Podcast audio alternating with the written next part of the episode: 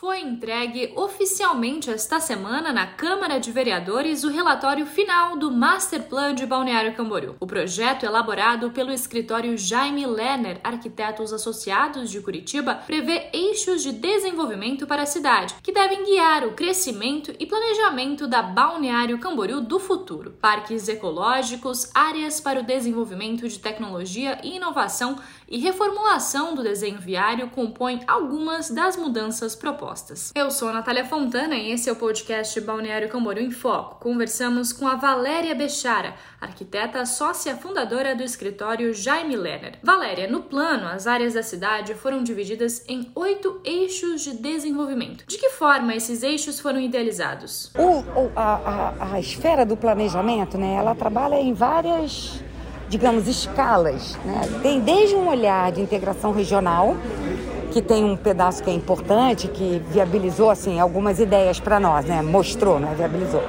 Como a história da, da BR se transformar numa avenida, necessidade de é, parcerias interfederativas para a questão do transporte, para a questão das águas, enfim. Então você tem uma coisa que é mais macro, que é do município e seus vizinhos. Aí tem uma, uma, uma situação que é como é que os diferentes bairros se integram, como é que porque a gente nem sempre dá a sorte de morar, nem estudar no mesmo lugar que, que trabalha, enfim. Uh, então, como é que dentro do próprio município as localidades se articulam? E tem um, uma terceira que é um pouco mais profunda, assim, mais de perto, que é como é que esses bairros se tornam melhores para as pessoas que vivem dali, né? Porque a gente entende que quanto melhor é a cidade, quanto menos deslocamento você precisa ter para o seu dia a dia, para o seu trabalho, para o seu filho na escola, para um atendimento rápido de saúde, enfim. Então, quando dividimos assim esse, esse, esses pequenos territórios, é porque Balneário também apresenta, por conta da BR e do Rio, né, Camboriú, é, já ali de cara você tem quatro parcelas territoriais, né? Um lado e outro do Rio e um lado e outro da BR. Depois você tem as morrarias que também ajudam a dividir um pouco, não sei se dividir ou interromper a, a continuidade dos bairros. Você tem as praias agrestes. Então, nós pegamos esses diferentes pedaços, esses mosaicos, né, e estudamos necessidades para cada um deles, sempre visando um sentido de permanência, um sentido de pertencimento e uma facilidade e acesso aos bens e serviços do cotidiano. O documento vai servir como um conjunto de diretrizes para o desenvolvimento do município nos próximos anos.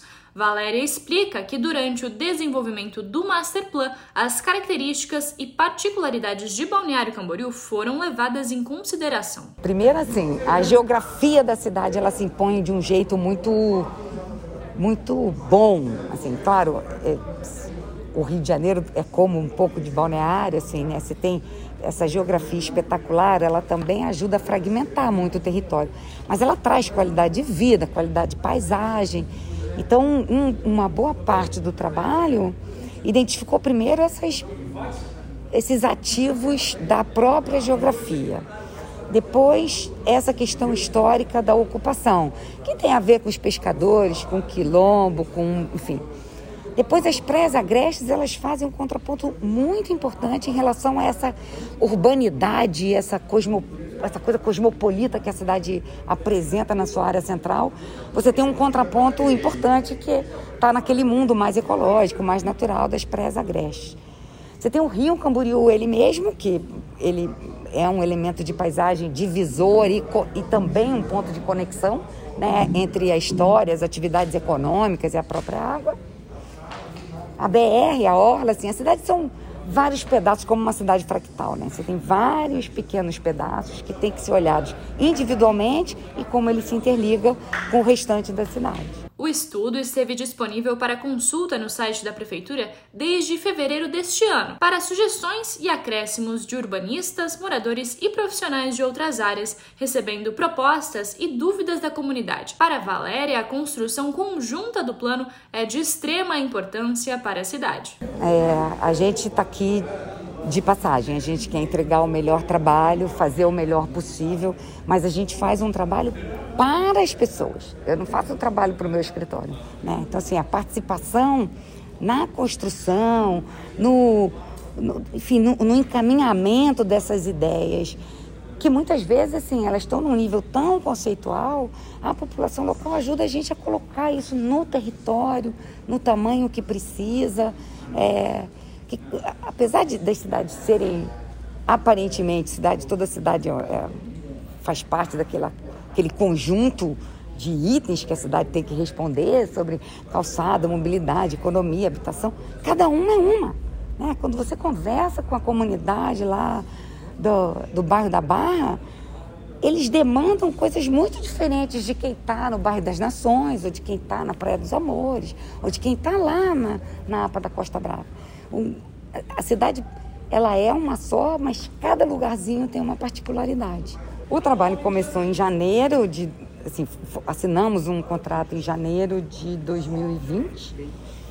O trabalho praticamente meio estava o arcabouço, né? Os quatro documentos que falavam sobre o diagnóstico, primeiro plano de trabalho, depois um diagnóstico, depois um, uma proposta tanto para o aspecto macro territorial e os projetos estratégicos já estavam delineados até outubro do ano passado. E esse ano a gente veio discutindo, apresentou as pessoas, assim, recebeu os, os, enfim, os feedbacks todos para a gente poder finalizar hoje.